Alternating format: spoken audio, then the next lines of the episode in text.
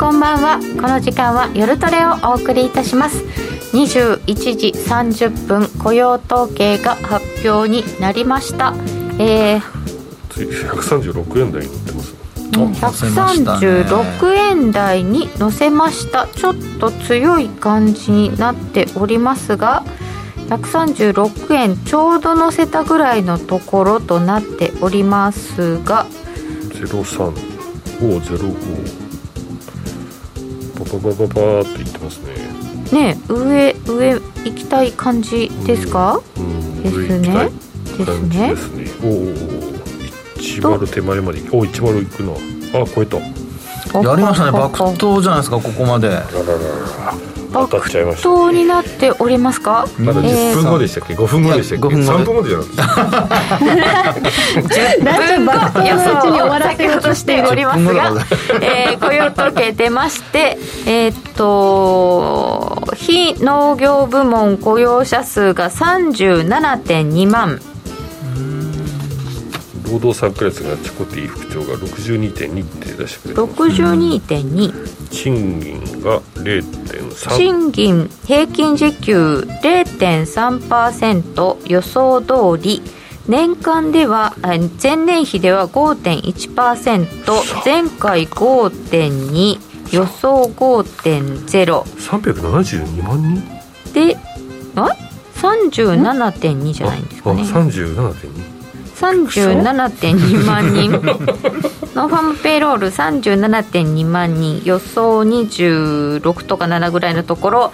前回39からはちょっと伸びが鈍化しておりますが予想は上回るという感じで、えー、失業率が3.6%予想通りで、えーと、民間部門の雇用者数が38.1万と予想よりだいぶ多めです。製造業が2.9万。この間前回1人1人だけ1セクターだけマイナスだった小売がどうだったかちょっと後で見たいと思います。平均時給が前月比で0.3で前年比で5.1%という数字になりました。おおむね予想通りだと思うんですけどちょっと強いぐらい？ non-farm payroll がちょっと強い？という状況で136円の18銭ぐらいちょっと強めじゃないかこれは。福永さんどうですかこの結果？そうですねあの結果的には前月より若干落ちたって感じですかね、うんうん、まあ、30万人超え30万人の後半までいってるのでまあ、そういう意味ではあのー、あそうごめんなさい。27万いくらでしたっけ？そうですね。予想が27万ですよね。27ぐらいですね、はい、ですのでまあ予想を上回って後の数字は本当に変わらないというか、まあ、前月のほぼスライドって感じなので、うん、まあ、そこを見る限りは、まあ、そんなに強いという感じではないんですけど、うん、まあ、でも予想もそれほど強くはないのであ強くないというか弱いあのどちらかというとその、えっと、非農業者部門だけが弱くて、うん、あとはまあほぼ横ばいなんですよね。ですから平均時給の部分が、えっと、前回が、えっと、5.2%プラスで前年同月比で。で今回予想が5.0だったのが、えっと、いくつで出たんでしたっけね？これえー、平均時給ですね。時給0.35.1、5.1ですね。はいですから、やっぱ雇用者数の伸びと、あとは平均時給の伸び、はい、そこがやっぱこの買いにつながってるっていうパターンになるんじゃないでしょうかね、これね。ねこれ一方で、ナスダックがちょっと下げてきてる先物が。そうですね。ナスダック弱いですね。先物、まあでも弱いと言っても、0.3%ぐらいのマイナスで、私が見てるところと今42ポイント安ぐらいですかね。そうなんですね。はい、CFD だと1%ぐらいになってるんで、ちょっと乖離があるっぽいですね。そうですね。うん、CNBC のデータだと41ポイントぐらいですかね。か金利が上がったんですね。3.07。という状況になりましたので金利上がってるからっていうのもあるんですかねドル円はちょっと上そうですね、まあ、金利が上がってるっていうところももちろんあるとは思いますね、うん、ですから、あのマーケット、株式市場の方は、グロース株が、まあ、ちょっと売られるパターンになって、で、まあ、先物ですけども、そして一方で、まあ、ドルの方は、まあ、実際に買われて、で136円台乗せと。でこれやっぱりあの過去のあの経験則から言うとやっぱりこれ続くかどうかっていうのはすごく重要で、はい、あの行ってこいになっちゃうとですね、はい、結果的にあの、まあ、売り場を提供したことになってしまうのではい、ですから、直近の高値は137円というところですから、まあ、そこをですねやっぱ超えるまでは、あのまあ、もちろん目先の今のあの30分1時間っていうのは、この雇用統計の影響を受けるとは思うんですけども、まあ、そこから後っていうのは、ちょっとやっぱり、あの見方はちょっとリセットした方がいいんじゃないかなと。いう、まあ、あのそれだけこう続くようなデータ結果ではなかったっていうことじゃないかなとは思うんですけどね。はいまあ、私たちはなんだかんだ言ってあの10分後予想を間違った10分後予想をしているので、まあ、それはそれとして今回はこのあと30分一晩経ってアメリカ終わる頃にどうかということですかね。そこが中長期で見た場合というか、まあ、実際にもっとドル高につながっていくのかどうかっていうところのちょっと判断材料になるんじゃないかと思いますけどね。ね今後を占うということでは、この後もまだまだなんか、材料は目白押し、来週やっぱり CPI とか言われちゃうと難しそうではありますが、今日の雇用統計で言えば、えーと、135円の70銭ぐらいから始まったと考えて良さそうですよね。そうですね。はい。はい、で、今が100 36円の24ぐらいまでありましたね。ははちょっと爆投っぽい？最初の1分は本当にもう陽線がどうって伸びましたもんね。ね。これは結構まあスプレッドが開いていると思うので取引できたかどうか分かりませんが。あそうですね。結構スプレッド開きますからね、えー、まあでも昔より開かないですよね、まあ、昔よりはね、うん、まあそうですよね。雇用統計でそんだけ動かなくなったとも言いますけどね、まあ、確かに確かに、まあ久しぶりにねまたちょっと大きく動く試合になってきましたよね。はい、えー、最近の雇用統計は毎回行ってこいですよね。うん。前回はでも意外と上行ったんですよね。行きましたね、うん、行きました行きました。前回団長が下って言ってたのに爆投だった記憶があります。ノーディーそういうことはよく覚えてるね。忘れた方がいい。そうそう。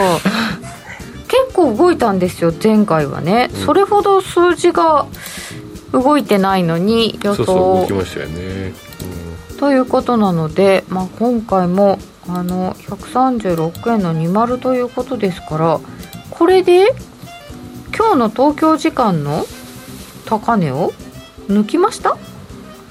ぐらい、うん、抜いてない？あお昼の高値がもうちょっとあるか。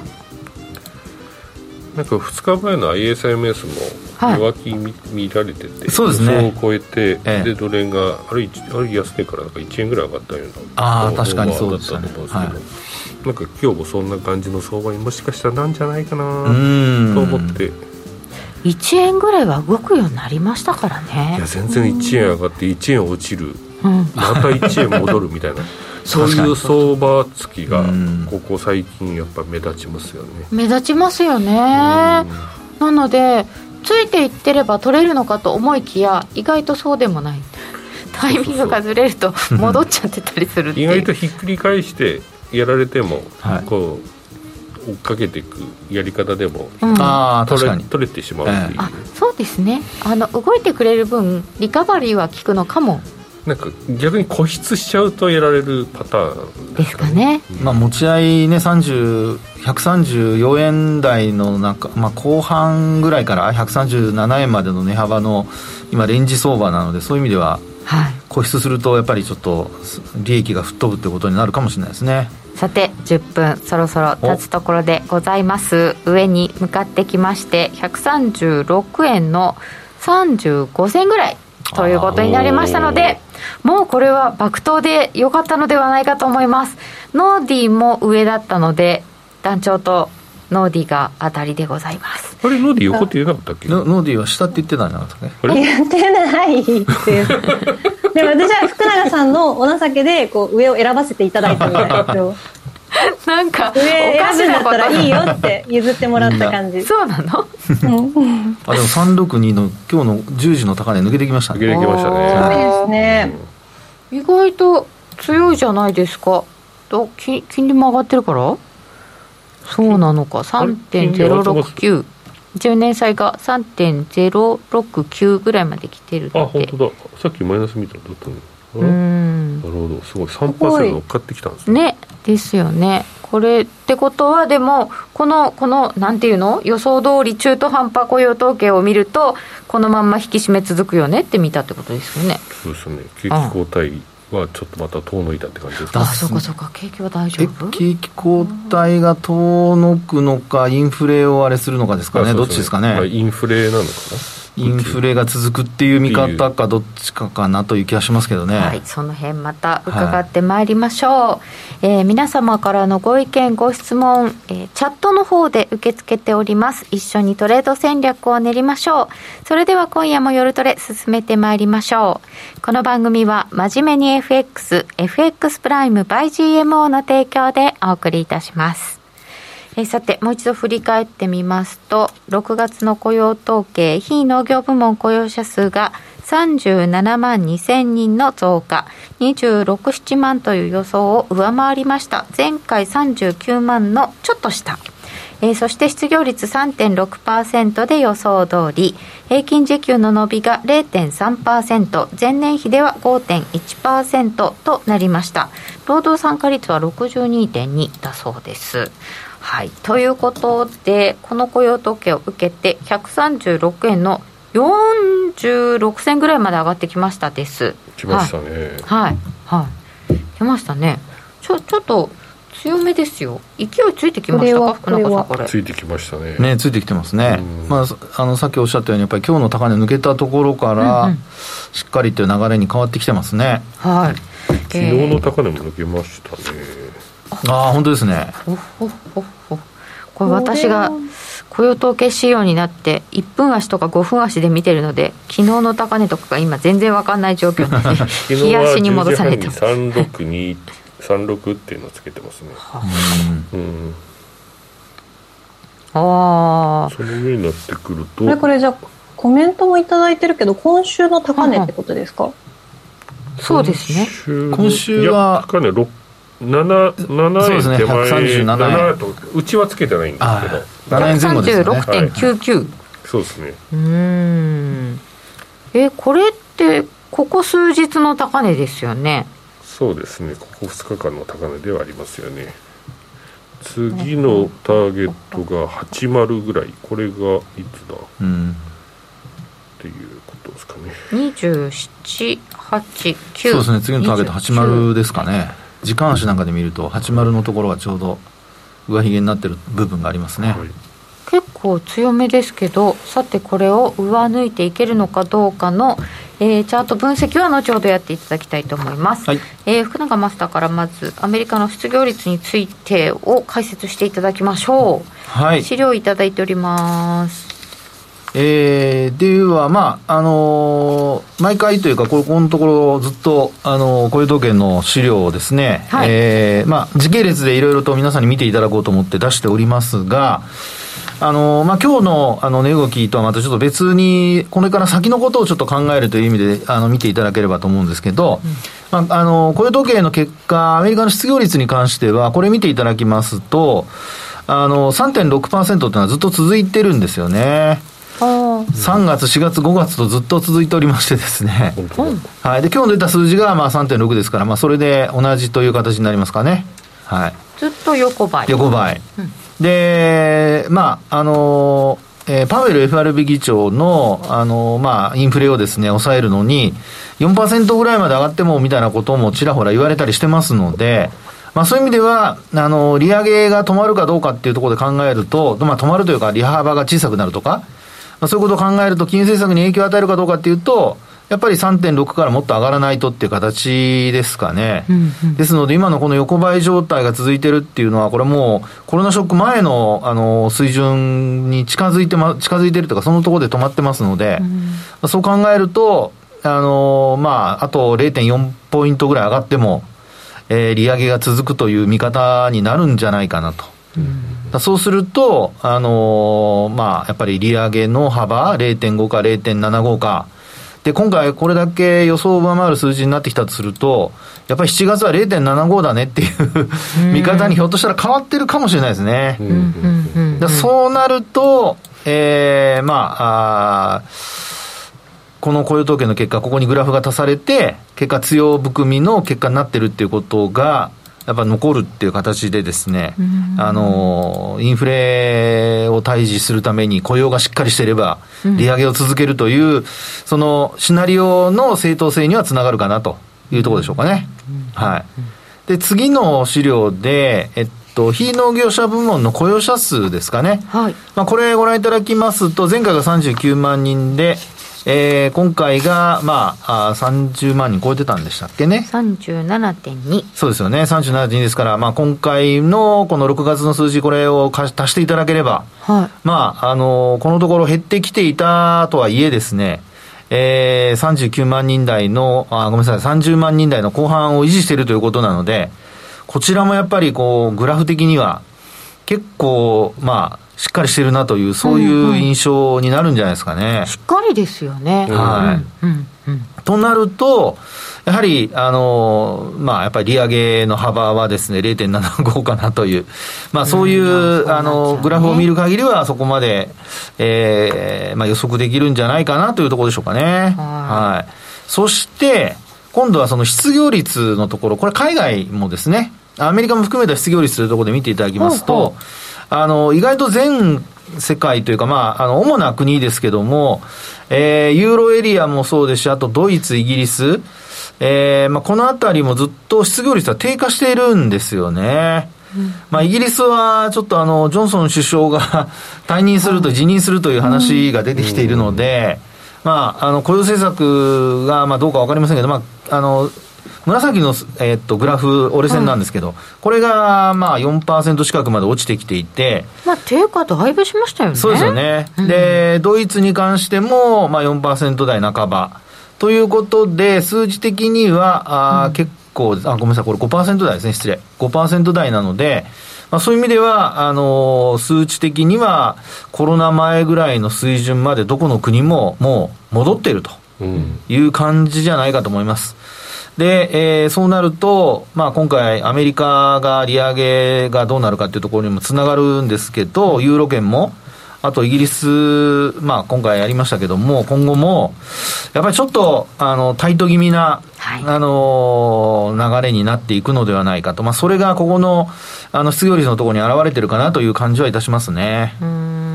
各国ともに、はい、同じ方向。同じ方向。除く日本。はい。除く日本、除く日本 で水準的にももうあのコロナ前にほぼどの国も戻っているという状況ですかね。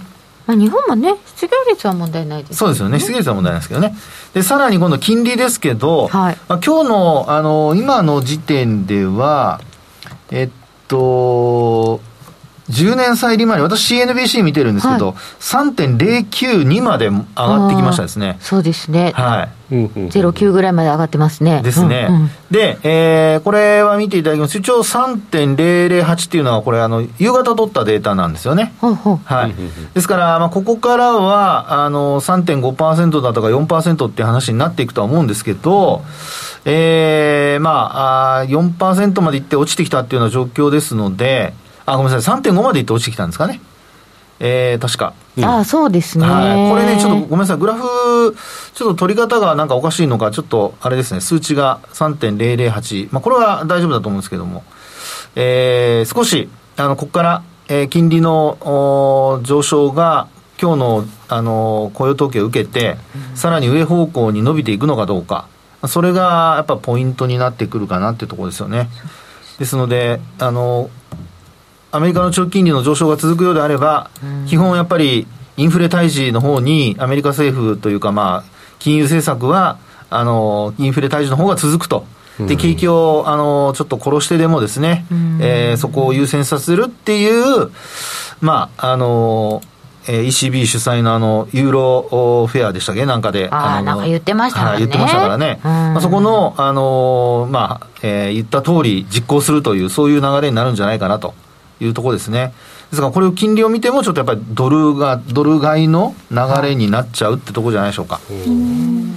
で、あと、さらにですね、次のページをちょっとご覧いただきますと、これあの、えっと、主要国の消費者物価指数なんですけど、これコアですね。はい。あのよく新聞等に出てくる8%台っていうのは、これあの、コアじゃなくて裸のっていうか、まあ、あの、ノーマルの数字なので、はい、ですからちょっと差があるんですけど、うん、これ見ていただくとですね、やっぱりイギリスの物価の上昇、黄緑ですけど、際立ってます、際立ってます。はい。でね、やっぱりあのラガルドさんがいろいろ言ってますけども、あの今回の ECB の理事会でいろいろ話が出ましたが、はい、6月の、はい、でこれあの、青い線ってちょっと黄色い線の下に隠れてるんですけど、同じとこにユーロエリアもですね、もう8%台なんですよ。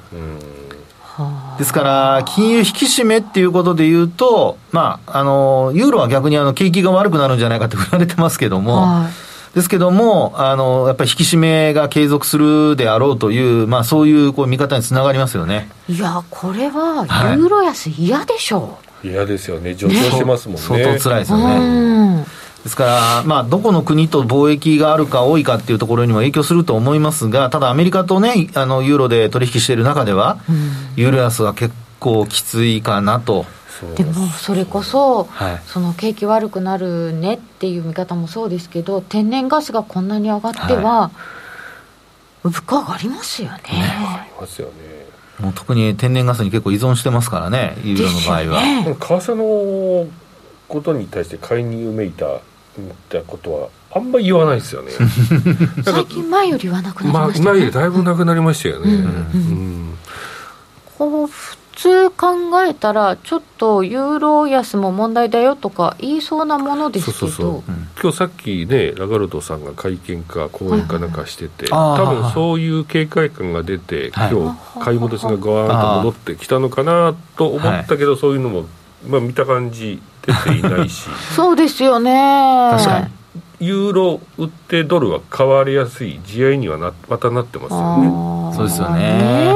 うんという中で、はい、物価はこんな状況になっていたよ、はい、こんな状況でございます。ですから、主要国のあの物価の上昇っていうのは、結構あの厳しいというか、シビアな状況になってきていると。久永さん、珍しく中国とか台湾の物価も載ってるんですけど、これ。はいこれも見ていただくと、まあ、中国はそれほど伸びてはないものの、うん、まあ、ロックダウンの影響ともあると思うので、まあ、横ばいになってますけどもね。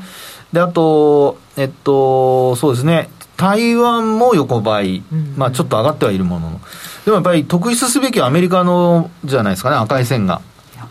あペキって折れてますよね、はい、そうなんです。ですから、今回、もし、この、はい、まあ、来週、その消費者物価指数の発表ありますけど、13日だ。13日。はい、そこで、これがまたピクって上に上がるとなると、今回のその雇用統計だとか、あまあ、結果を受けてですね、これは結構来週、もしこの流れで、あの、ドル円が強含んで終わったとすると、アメリカで、うん、来週の雇用統計が強け、あ、失礼、あの、消費者物価指数が強ければ、うん、弾みがつくかもしれないですね。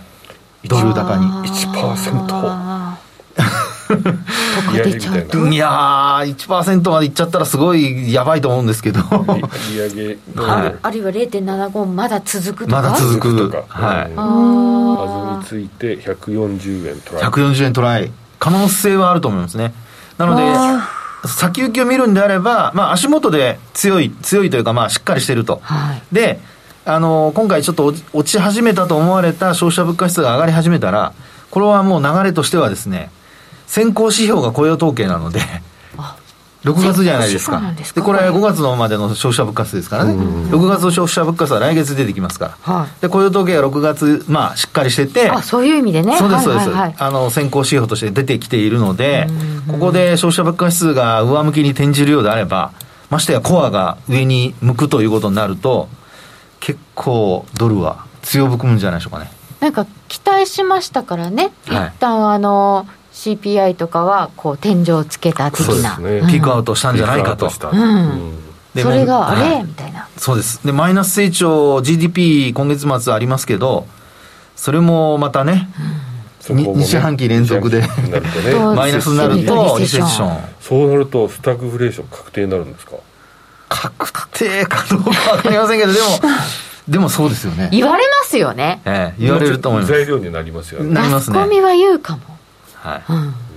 うん、そういうふうのが今のここまでのデータ見てると予想できるってことです。ああ、なるほどね。あんまり、あんまり。逆イールドもね。はい。あ、そうそうそう。そう、10年債と2年債利回りね、続いてますね。で、最後にですね、えっと、この ISM の製造業景況感指数、これはごめんなさい、あの、えー、製造業のは6月まで入ってます。はい。これ、一応、あの、時系列データは1年分過去まで取ってあるんですけど、はい、これ見ていただくと、もう本当にあの、なんていうんでしょう、ノコギリの刃がですね、なんか丸くなったノコギリの刃のように、本当ギザギザで、今はもう下方向へずるっと落ちてきてるっていう流れですね。なんかね、はい、こう、うまいことこう丸くなってきちゃいましたよね。そうですね。で、本当にあの、ピークアウト感がもうありありなので、本当ですね。はい。で、直近で見るとですね、これあの、53.0っていうのが、あの、時系列のデータで1年分取ってあるんですね。昨年の6月まで。はい、で、見ていただくと、最低水準なわけですよ。あ、そうだ。53.0はない。はい。ないんですよ。ってことは、まあ、やっぱり、あの、小杉団長の話のように、うん、えー、スタグフレーションみたいな、うんうん、これもし万が一来、次回50前後っていう話になると、まあ、よりそういうあの流れが出てくる可能性ありますね。ISM、はい、あんまり良くない。で非製造業はごめんなさいまだちょっと6月のデータ入っておりませんがこれ5月まではいこれ5月までなんですけどね。これももうあの直近までは上がってたんですけど、えー、製造業の後に非製造業もピークアウトして落ち方は大きいと。まあロックダウンというかもうあのマスクの着用も終わっているにもかかわらずもうほぼ解放されているにもかかわらずこの状況でございますのでこれちょっと注意したいなというところでございますね。すねスタグフレーション懸念を警戒しておきたいというところでございます。ISM 非製造業が、えっ、ー、と、2年ぶり低水準でしたから、はい、ここからもうちょっと落ちたってことですよね。そうですね、5.9、あ、55.3。3ですね、はい、55.3。55.3、はい。うん、ああ。で、さっきあの前座さんのところに出してたんですけど内訳の雇用が50割れしてたあそうそうそうですね。はい。ね、あまり良くない数字が出てて、景気はちょっと心配だなと思っていたら、雇用統計が意外としっかりでしたっていうことで、こんな反応ですが、ちょっと、ドル円の方は136円39銭ぐらいまで押してきております。136円の60銭手前ぐらいのところでちょっと折り返した感じにはなっておりますが、うん、さてこの後どうでしょうか？福永マスターにこの後チャートなども見てもらいたいと思います、はい、それではここでお知らせです。初心者サポートが充実していて、スキャルもし放題の会社を選ぶなら、最大11万円の口座開設キャッシュバックプログラムを実施中の FX プライム by GMO。人気のスマホハイスピード注文は、待ち時間なしの連続発注を実現。チャートを見ながら、スキャルでもスイングでもサクサクお取引いただけます。毎月開催の豊富なキャンペーンやセミナーはもちろん、トレードも情報も、やっぱりプライムで決まり。株式会社 FX プライム by GMO は関東財務局長金賞第259号の金融商品取引業者です。当社で取り扱う商品は価格の変動等により投資額以上の損失が発生することがあります。取引開始にあたっては契約締結前交付書面を熟読、ご理解いただいた上で、ご自身の判断にてお願いいたします。詳しくは、契約締結前交付書面等をお読みください。お聞きの放送は、ラジオ日経です。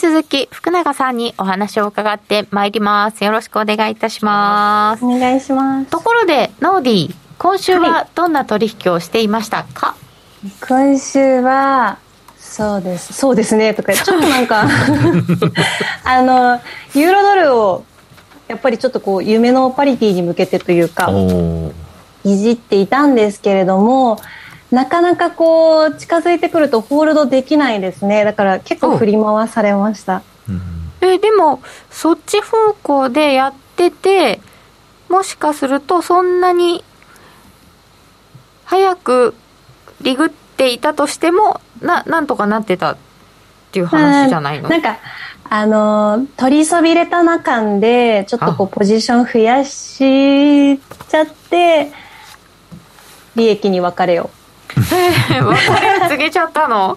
でもやられてる感じではないですよね。そうですね。そうですよね。微笑みが見えます。微笑みる。しちょっと余裕を感じるコメントですね。小杉さんちょっとなんかちょっとなんか鋭いんですよね。バレてるね。1.007ぐらいまでありましたか？夕方、うん、そうですね、はい、今日の夕方ですね。4時40分ぐらいですかね、ということなので、はい、ノーディはちょっとユーロでうまくいってるようですが、ポンド、ポンドは触ってなかったの？ポンドは触ってないですね、幸いというか、うん、あのど結局、どっちに、ね、転んでも怖いじゃないですか、びっくりしました、ジョンソンさん。びっくりしましたよね、なんかだってその朝まで、いや、辞任はしないからって言ってたのに、うん、え、でも交換が50人も辞めてるんでしょって思って見てたら、はい、辞めますって、夕方？なんか速報出てきちゃったんで、ちょっとびっくりしましたけど。ねえ。うん。ね、びっくりしてた急騰してくるし、ね、そうそうそうそれですよね問題、うん、いや僕まさかねそんなに強くなるとは思わなかった。んですポンド強かったですよね。変われるんだ、ね、ちょっと意外でした。はい、うん、そうですか、うん、うんうん。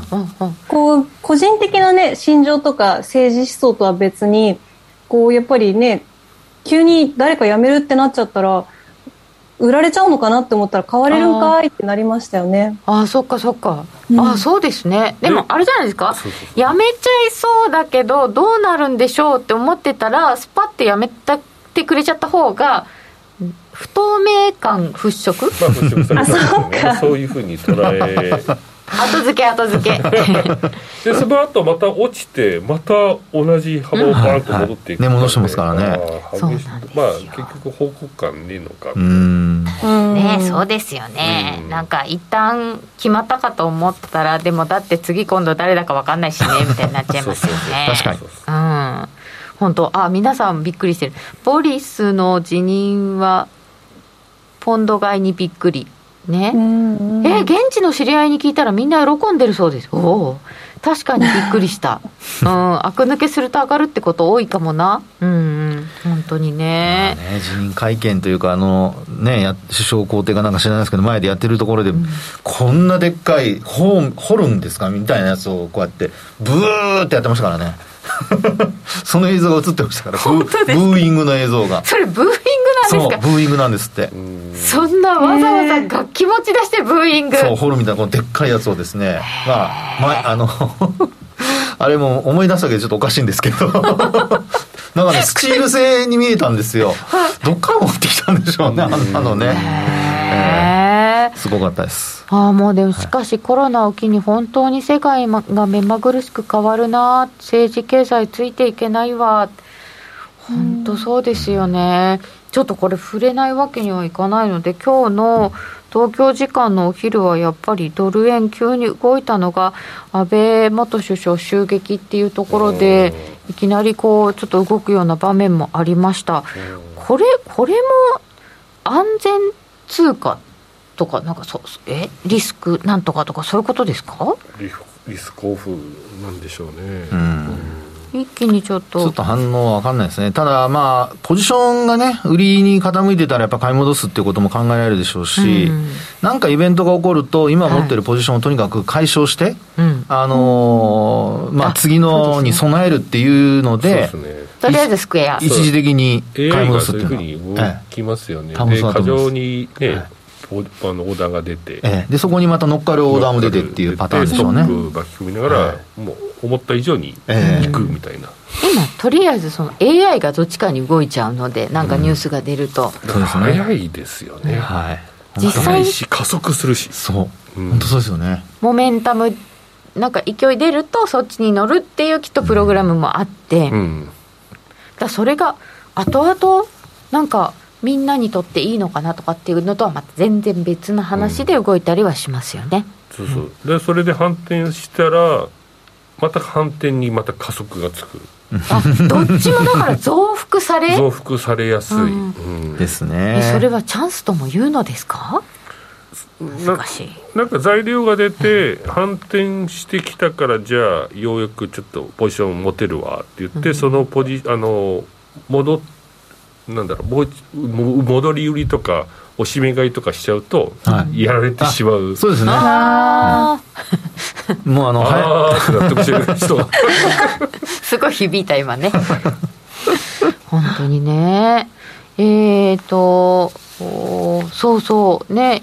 ジョンソンさん結構いいキャラだった、うん、首相になる前はただのネタ要員と思うしか思わなかったけど意外とちゃんと政治家しててあのこのウクライナ情勢がどうなるのかなっていうのもちょっと考えますね。そこが一番僕も個人的に気になりましたね、まあ、コメントしてましたけどね、まあ、イギリスの体制は変わらないっていう言ってましたけどね、うん。うん、まあ一国で何かするっていうのもやっぱりユーロの国というか周りの国でまとまってやるっていうのが、まあ、ユーロのスタイルなのでそうですね、まあ、そういう意味ではねあのいくら EU から離脱してブレグジットやったとはいえ、うん、あのイギリス単独っていうのは、まあ、あんまりないんじゃないですかね。ああね。政策だけ変わるってことはないと思いますけどね、はいえー、そのユーロ圏がなかなかこうしっかりまとまっていくのはあの周辺国の金利にしても難しそうな中でこうユーロ動いてきてるわけですけど、えーと、そのユーロドルも見ていただきたいと思いますが福中さんにちょっとチャート見てっていただきたいんですけど最初ドル円からがいいですか？はい、はい、じゃあドル円でいきましょうか。ドル円の冷やし、はい、冷やしでお願いい。たします、はい、お願いいたしますボリンジャー20で。そうですねボリンジャー20でお願いできますか、はい、先ほどのまああの一部ちょっと繰り返しになるかもしれませんけどもボリンジャーバンドの20日。今こう出てますけども真ん中20日で。す、はい、20日ですね。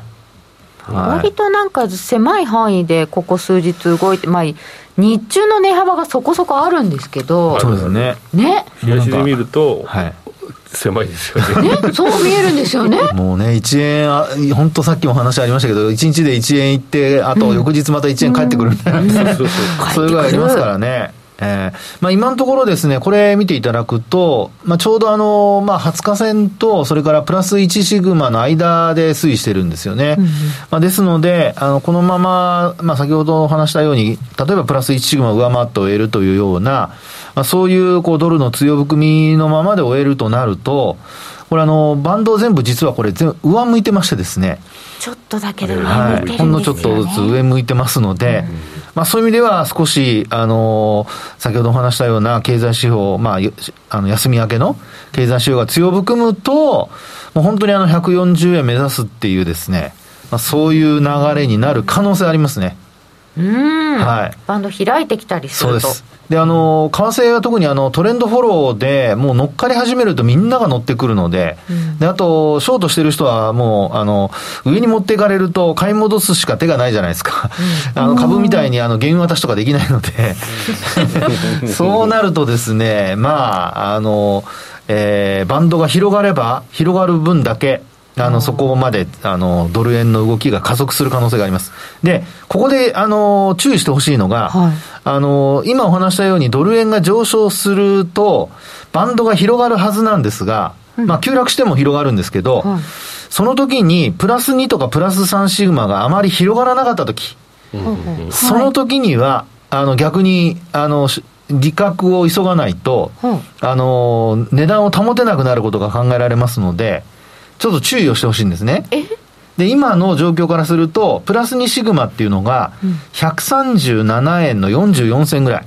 上から2本目ですね。で、一番上の青い線が、これがプラス3シグマで138円。の46銭ぐらいなんですよ。うんで、これ、あのーまあ、仮に、えーいろんな経済指標がこう日々出てくる中で、上に伸びていったとして、で、このバンドがさらに広がってくれればいいんですけど、広がらないとですね、その場合には、あの、押し返されることになりますので、ちょっと利確のタイミング、まあ、あの、上昇トレンドに変わりはないと思うんですけど、特に買う人は高値掴みにならないように。で、あと、あの、ポジション持ってる人は、あの、利確のタイミングを逃さないように。ということで、バンドが広がらないときは逆に注意をしていただきたいなと。まあ、そんなふうに思いますけどね。この138とかになっちゃうともうあの前回高値とかがかこう節とかがないので、はい。そういうの考えられないじゃないですか。そうですね。もそうなったら本当にボリンジャーバンドで。そうですね、バンドで、あの、標準偏差の範囲を見る方が、あの、いいんじゃないかなとは思いますね。わかりました、は私は福永マスターの教えを胸に刻んでいるのでボリンジャーバンドを愛していて今。あの 上に行ってる時は、はい。あれですよね。両側に開いたバンドの下が先に縮まってくるからそそうそうそう。そうこに注意ですよね。そうそう、その通りです。その通り逆側ですね。逆側ね。あ逆側。なんか良い生徒になってるじゃないですか素晴生徒になって優ますね。等生ですね。優等生ですよね。なんか最初は、あ、いやいや、余計なこと言うのね。いやいや、本当にもう。暴露されそうになりましたが。もう一回今のノーディーの説明、もう一回どどういうことでしたっけ？もう一回説明していただいていいですか、と、いや、ノーディーから聞いた方がいいんじゃないですか？あノーディー先生、はい。お願いします。で福永先生にちょっと復習していただきたいんですけど大丈夫ですか、いや、ちょっと待ってあの、今さっき言ったのは、えっと、これ、バンドが広い。バンドが広がりますよね。はい。で、はい。で、なんて言ったんでしたっけ？ちょっとど忘れしちゃって。ごめんなさい。広がった時に、えっと、例えば上昇トレンドだったら、はい。えっと、上、えっと、両側に向かってバンドが開いているところで、はいはいえっと、下側、上昇トレンドだったら、下のバンドが先に狭まってくる。そうそうそうそうそう。そうです、そうです。グーグーグーグー。こうこうなんいう図でそこ面がこうなってくるってこと？そうです、そうです、そうですそうです。はい。その通りです。でそうなってくるとちょっと変わってくるよはいっていはいう兆しですえね、え今は全部上向いてるんですけど、ノーディが言ったのは、ここから、あのーラッパの先のように、こう、両方広がっていった場合ですね。でそこから、あの、下の方が先に上に上がってくるよっていうことですよね。ここかああ、そうそう、そんな感じです、そんな感じです。ここだなそこ、そこから、さらにその、もうちょい右側ですかね。うんそこから、はい、そうそうそうそう。で、はい、はい、はい、はい、はい、はい。ノーディよく見てるね。ありがとうございます、先生。その後ちょっと100 100点100点100点出ました100ただきました。はいノーディー先生これさえ見てればやっぱり稼げますか？これ、これさえ、まこれはマストで見てます。あ他は、であとは、あの、ブリンジャーバンドのプラス1シグマと2、3シグマの隙間では、えっと、なんだっけ、早まってリグわない。まあ、これはいはいはい守れずに今週ちょっと痛い思いをしたんですけれども、あおお1早とまって3の間でいる限りーはい。1、2でも3でもいいんですけど、まあ、その間にいる限りですね。はい、線の間に。バンドウォーク。バンドウォークしてるからはい。リグはない理由はない。というのが福永マスター語録だったとはいの教え。先生どうですか？いやいや、いい生徒です。いや、生徒っていうとちょっと私が上目線であれですけど。いやいや、なかなかいいトレーダーですね、本当にね。それ入れますな。かなかなか。おでこがツヤツヤしてますよ。ちょっと、お金でキラキラって。いやいやねえ本当だねもう、顔色がいいのがわかりますわ。はい福ちゃん先生その形に名前つけてほしいいやいや、名前つけるってねスプスプ。ーン型みたいないやいや名前あスプーンつけて型ね。はい、いいかもしれない。ということで、ノーディの好調トレードが分かりましたではここで一旦お知らせですお聞きの放送はラジオ日経です。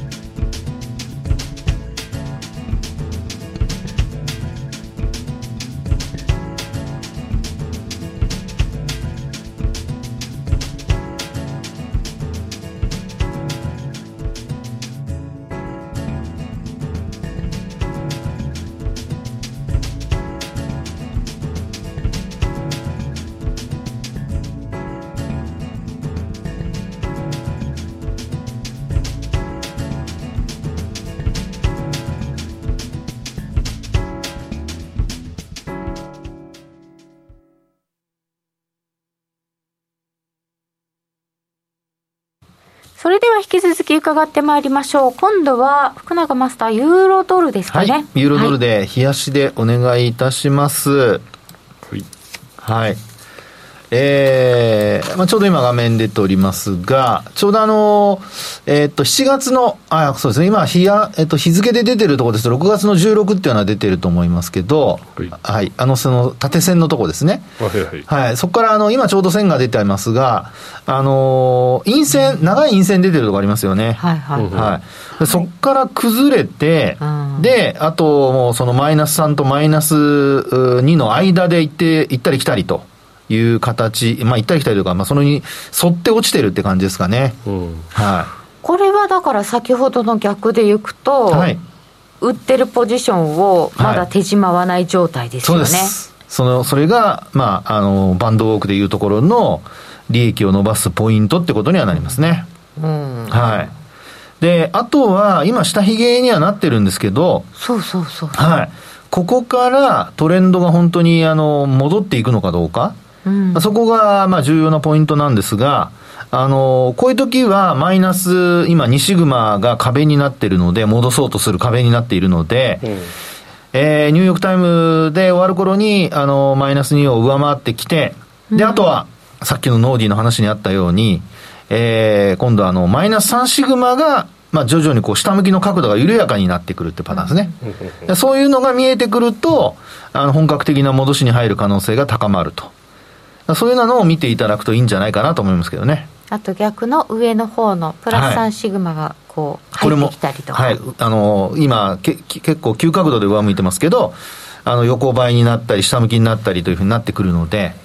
結構急角度で広がってますよね。そうですねですから、落ち方として、あの、急角度で広がり始めたのが、まあ、先ほどお話したようなこの陰線、今ちょうど、あの、縦線のね、点の、点線があるところですけど、まあ、そこが落ちてきたところから急角度で広がり始めてるので、こういうところを見逃さずに乗っかれると、あの、まあ、値幅は取りやすくなるかなっていうところでしょうかね。はい。だから向きを皆さんやっぱりちゃんと見ておくっていうのは重要です。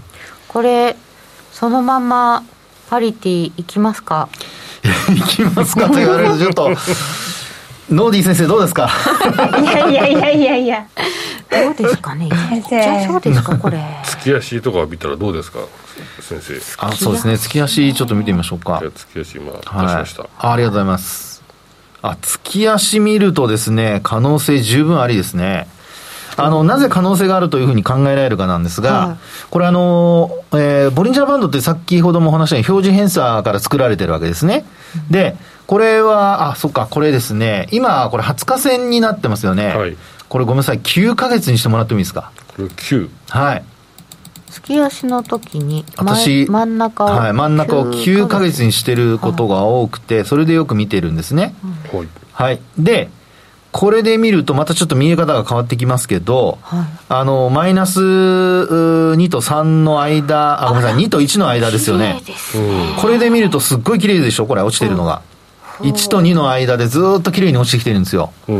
ですから本当にあの、チャートを見るときには、どの期間でどう見るかによって、全然見え方が変わってきてしまうので、もし皆さんがあんまり月足とか長いものを見てなくてうまくいかない人は、今こうやって見ていただいている9ヶ月とか、ちょっと短めにしてみてあげると、すごくトレンドが続いていることがよくわかるんですよ。だから、あの、そういうのをちょっと皆さん気をつけていただきたいのと、それから先ほどのご質問のパリティなるかどうかなんですが、これで見ていただくと、マイナス3シグマの値がですね、今、左上のところにちょっと矢印、そうですね、そう思っていただいて、0.99、うん ?966 までいってますよね。本当だ。1を割ってます、パリティを。はあということは、標準偏差の考え方からすると、これ99%、99. 点いくつの割合、あの、確率で、この中に収まるということですから、ということは、パリティはある可能性が今月もあると。あるってことですいうことでございます。ですからこれが、マイナス3シグマが、さっきのノーディの話のように横ばいから上向きに変わってくるというふうにならないと、で、なおかつ1パあのパリティを上回ってこないと、そのパリティに行く可能性はずっと続くと。ああ、そうかそうか。はい。ということなので。ままなので。ままなので。はい。というふうに、まあ、統計上から見て取れると。そういうふうに考えるのが、まあ、あの、勘で見るんじゃなくてですね、はい、えー、いいんじゃないかなと思います。これ、ただ、はい、月足ですから、そうです。今月いっぱいのことを考えたときに、はい、マイナス1シグマとマイナス2シグマの間なので、マイナス1シグマ1.049、1.05ぐらいまで戻っちゃったりすることもあるってことですね。あそうです、そうです、おっしゃるとりですね。はい。うんうん、そうですよ。なので、先ほどのあの、冷やしで見た時の下髭、そこから、あの、プラス、あ、ごめんなさい、マイナス1シグマ上回ってくるようなことになると、あの、今の鹿野さんの話のように、1.049ぐらいまで戻す可能性出てきますから、うん、そういう時には無理せずに一旦は買い戻す。あるいは、まあ、短期で、あの、ロングにかけるっていうこともありだと思いますけどね。はい。あまり時間がなくなってきたので、もう一個だけなんか見ていただきましょうか。本当はね、リクエストがね、原油で来てるんですけど、原油？はちょっと今見られないので。原油？ちょっと出さないですね。すごい原油。原油？原油？え、じゃあ、5ドル見ればいいですか？あ、5ドルちょっと違うな。カナダ？カナダだな。そうですね、カナダドルでもいいかもしれない。はい。じゃあ、カナダ行きましょう。カナダドル円でございますね。ちょっといきなりでございますが今日雇用統計ありましたもんね。そうですね。冷やしの方が。あそうだ。カナダもね。え？先週だった？あれ？先週だった。あそっか。カナダは違いました？カナダってあれはどういう方式で出てるのかな？あれは最初最初の金曜日なのかな？カナダドルはひあの20日でお願いできれば、はい、これを20日に変えました。はいありがとうございます。なので20日で、うんカナダドルはこれは三角持ち合いのような状況ですが、バンドで、ボリンジャーバンドで見ると、ちょっとやっぱり内側にこう、すばまってきている形になっているのと、そこからちょっと広がってる感じですかね、これね。若干広がってる。チャコティさんが入れてくれてる。はい。で、あと、あの、20日移動平均線の上に今ちょうど乗っかってますよね。うんうんってことは、まあ、ここから、あのー、まあ、このまま20日移動平均線上を維持するようですと、まあ、上昇トレンドに入ってくる可能性ありますね。ですから、原油が、まあ、このところちょっと落ちているにもかかわらず、カナダドルはしっかりという感じじゃないでしょうか。ほほカナダ、はい、今日でした。チャコティさん、ありがとう。4.9%です。あすみません、ノーマークで。あんまり動いてなかったのですか、これ。失礼いたしました。カナダ、今日でした。ありがとうございます。うん、ということですが、え、はい、で、で、でそうすると、はい、ここから？ここからですね、あのまあ、カナダドルに関しては、これあの、プラス1シグマ超えてくると、直近の高値になってた106円の40銭ぐらい、これが6月29日の高値ですかね。106円の42銭っていうのはありますけど、まあ、そこをですね、超えてくるかなというところでしょうかね。はい。はい。それ、そうなると本当107円台超えるとかっていうことも可能性出てきますよね。原油もね、なんか一旦急落するとかありましたけれども、また戻っちゃうっていう。どこの国にも行けません。日本からはお金が高くて。円安で海外旅行は行きづらくなるでしょうね。でも本当そういうことだなって思いますよね。えー、ね。円安って、はい、逆を返せば人が来やすい。来やすい。ですね本当ね。ですよ、はい、そうなんまあまあジェット燃料とか高くなってるからね。ですね。航空は高くはなってはいるでしょうけど、ね、燃油サーチャージとかね、うん、そういうのはもうバカ高くなってるでしょうから。本当ですね。はいえー、という中で今日は雇用統計の発表がありました。非農業部門雇用者数が37.2万人の増加。失業率3.6%は予想通り時給前月比0.3%、前年比5.1%という伸びでございました。さて、福永さん、ここから気をつけていくのはどんなところでしょうか？はい、あのやっぱりニューヨークのあの終値を見ることと、それからあとはやっぱ価格を維持できるかどうかっていうところですかね。うん、で、あの価格を維持するようですと、もう来週の経済指標、本当に重要なのが13日のあの消費者物価指数ありますし、まあ、そのあたりで、えー、ドル高が加速するかどうか、うん、まあ、ちょっとと、来週はですね、そういうところが注目ポイントになってくるのではないか。ただ今晩行ってこいになると、はい、あの、消費者物価指数のあの結果を受けても、上がりにくくなることも考えられるので、まあ、いずれにしても連続して今晩価格を維持することと、それからあとは、あそうした数字が強くなるかどうか、うん、まあ、そこをあの見ていくっていうことが重要かなと思います。そうでなければ、まあ、ほぼまたもうレンジ内の値動きとか、うん、そういうことにあのなっていくんじゃないかなと思いますけどね。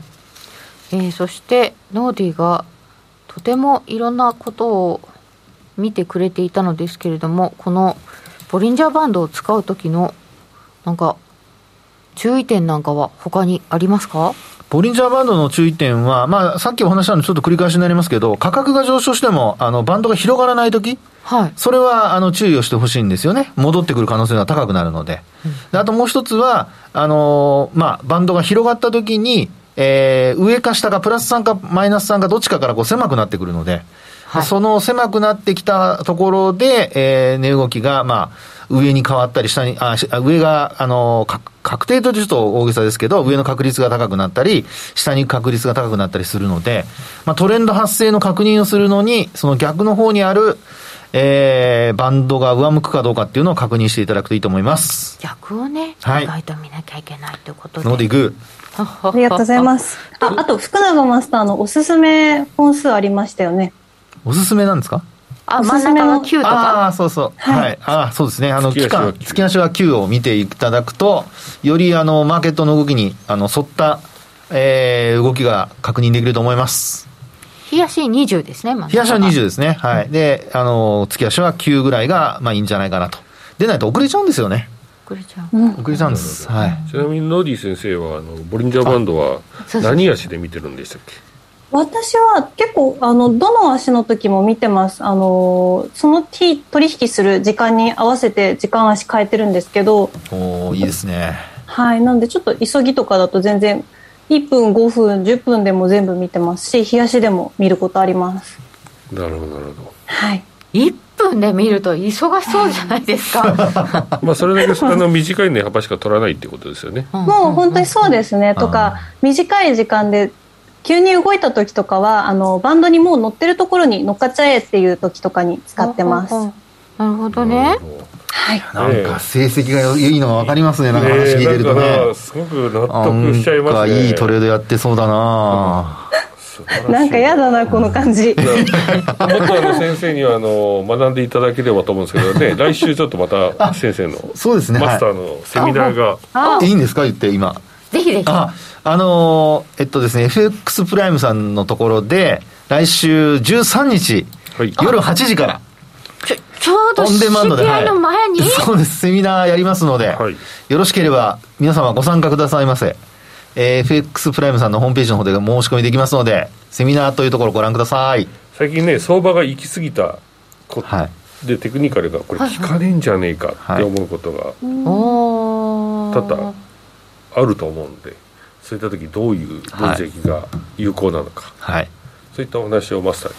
さようでございます、はい、皆様もしマーケットが動いていればあの実際のチャートを使って今日もあの団長が見せてくれたあのチャートを使ってお話をさせていただきたいと思います、はい、素晴らしいちゃんと出していただいて。出ました、はい、こちらから。どうぞどうぞ。ぜひお申し込みくださいお読みください。ということで今日はノーディ先生にもお話を聞いてみました。えー、福永さんどうもありがとうございました。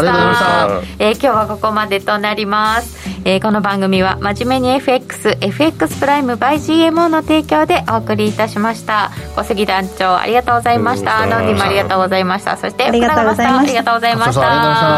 それでは皆さんまた来週。おやすみなさい